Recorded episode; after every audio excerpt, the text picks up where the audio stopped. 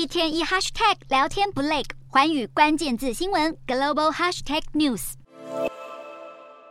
美国前总统川普的支持者们齐聚一堂，唱着生日快乐歌，为即将满七十七岁的川普祝寿。有趣的是，性格犀利的川普，就连在过生日的欢乐场合，也要抱怨美国联邦政府太过失控。不仅如此，川普还誓言，如果他再次当选，要指派一名特别检察官专门调查拜登。不过，曾在川普任内担任白宫国安顾问的波顿，近日却跳出来呼吁川普立即退出总统参选行列，因为他正面临排山倒海的刑事指控。如果川普坚持秉持着美国优先的精神，他就该以退选展现他对国家法治的支持与尊重。至于这场争议十足的官司究竟何时会落幕，有专家表示，负责这起案件的佛罗里达州迈阿密市联邦法院非常严格的遵守快速审判的原则，因此这起案件的最终结果有可能会在半年内就出炉。对川普角逐二零二四大选的竞选活动构成更长久性的影响。